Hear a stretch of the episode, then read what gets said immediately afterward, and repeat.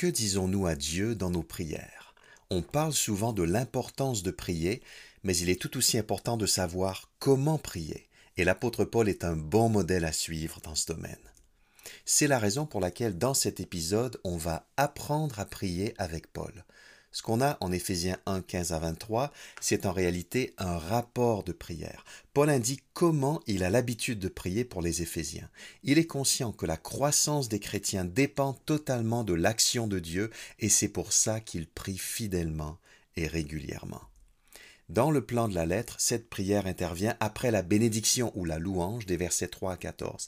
Il existe d'ailleurs un lien fort entre les deux textes.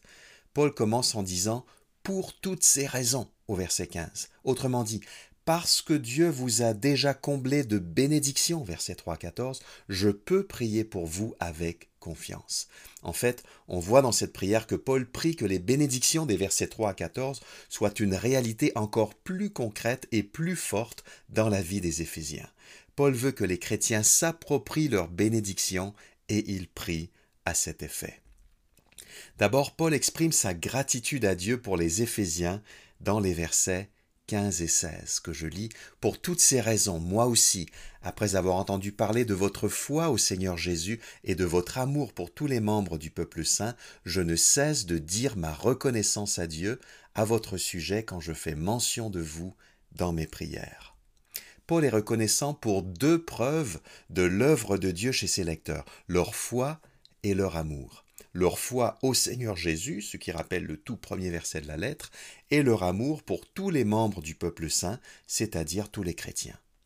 Ça m'amène à m'examiner. Est-ce que je prends le temps régulièrement de remercier Dieu? Plus précisément, est-ce que je suis porté à remercier Dieu pour ce qu'il fait dans la vie des autres croyants et pas seulement dans la mienne?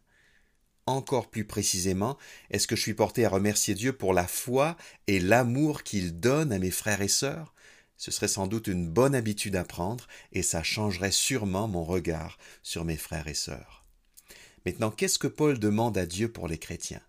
Après la reconnaissance, deuxièmement, l'intercession. Lisons les versets 17 à 19. Je demande que le Dieu de notre Seigneur Jésus-Christ, le Père qui possède la gloire, vous donne par son esprit sagesse et révélation pour que vous le connaissiez qu'il illumine ainsi votre intelligence afin que vous compreniez en quoi consiste l'espérance à laquelle vous avez été appelés, quelle est la glorieuse richesse de l'héritage que Dieu vous fera partager avec les membres du peuple saint, et quelle est l'extraordinaire grandeur de la puissance qu'il met en œuvre en notre faveur à nous qui plaçons notre confiance en lui.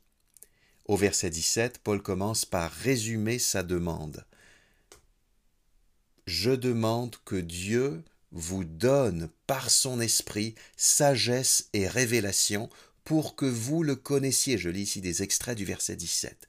Paul a déjà dit que les Éphésiens avaient été marqués du sceau de l'esprit en Éphésiens 1.13, ils ont déjà reçu l'Esprit.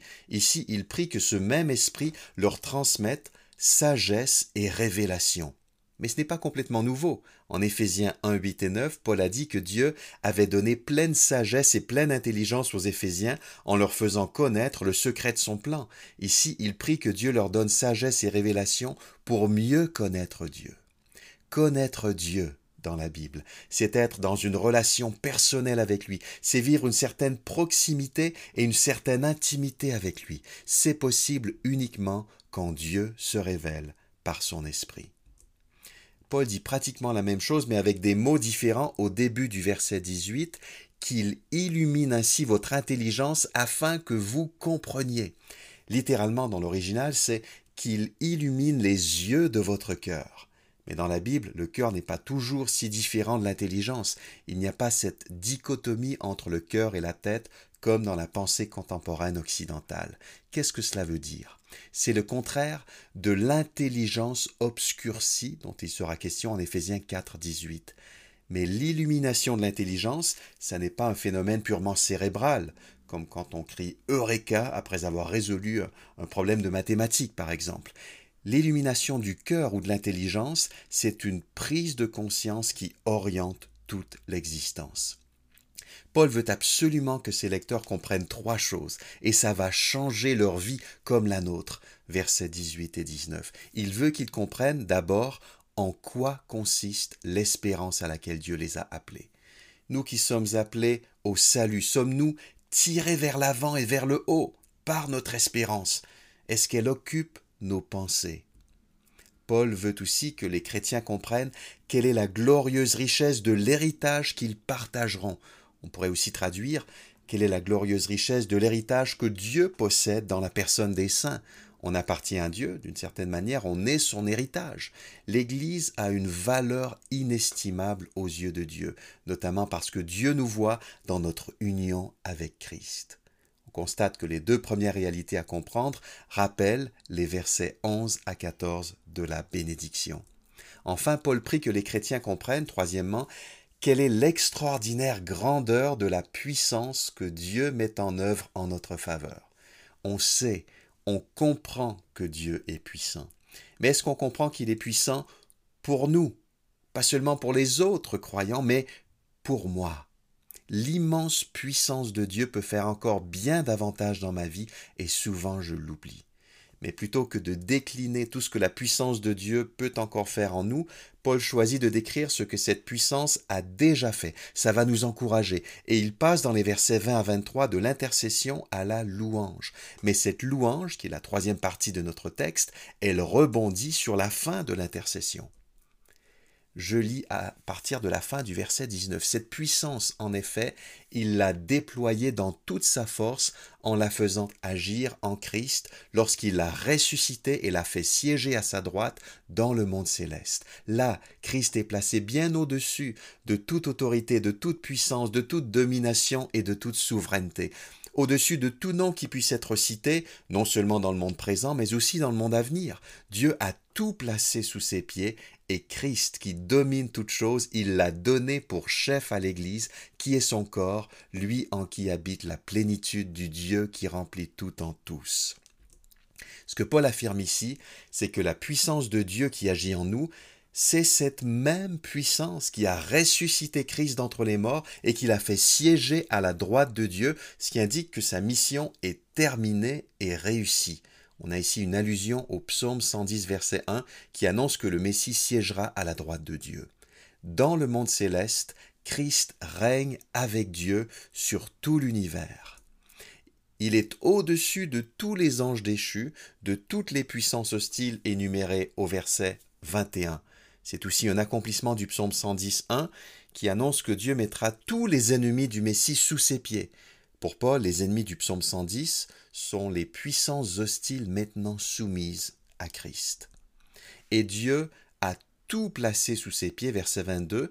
Là, c'est un accomplissement du psaume 8, verset 7. Christ domine toutes choses, verset 22. On arrive maintenant à la fin de la louange et de notre texte. Dieu a donné Christ pour chef, littéralement pour tête, à l'Église qui est son corps. Christ est la tête de l'Église qui est son corps. C'est une métaphore de l'Église courante chez Paul. Elle est le corps de Christ. Il y a ici un jeu entre les pieds et la tête. Tout est placé sous les pieds de Christ, verset 22, il domine toute chose, et Christ est la tête ou le chef de l'Église, la tête du corps. De toute évidence, les métaphores se croisent.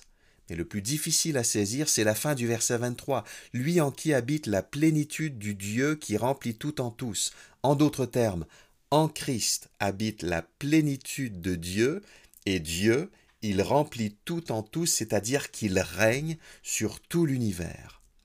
Mais il y a une autre manière de traduire le verset 23, et elle figure dans les notes de la Semeur 2015. Il l'a donné pour chef à l'Église qui est son corps, où se manifeste pleinement celui qui remplit tout en tous. Selon cette lecture, dans l'Église se manifeste pleinement celui qui remplit tout en tous, c'est-à-dire celui qui domine sur tout l'univers, soit Dieu, soit Christ, c'est vrai pour l'un comme pour l'autre.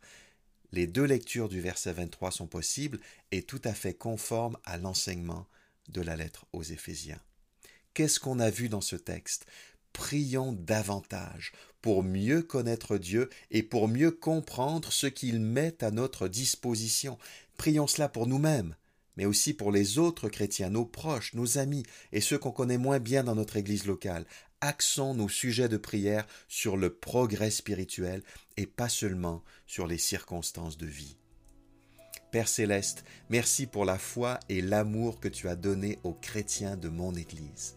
Par l'Esprit, donne-nous sagesse et révélation pour mieux te connaître. Illumine notre intelligence pour que nous comprenions l'objet de notre espérance, le fait que nous sommes comme un héritage précieux à tes yeux et l'extraordinaire grandeur de la puissance que tu mets en œuvre en notre faveur, souvent à notre insu. Loué sois-tu pour cette puissance que tu as déployée en ressuscitant Christ et en le faisant siéger à ta droite. Loué sois-tu pour la victoire de Christ sur tous ses ennemis qui sont dorénavant sous ses pieds et pour sa domination sur tout l'univers. Nous sommes fiers d'être l'Église, le corps dont il est la tête. Amen.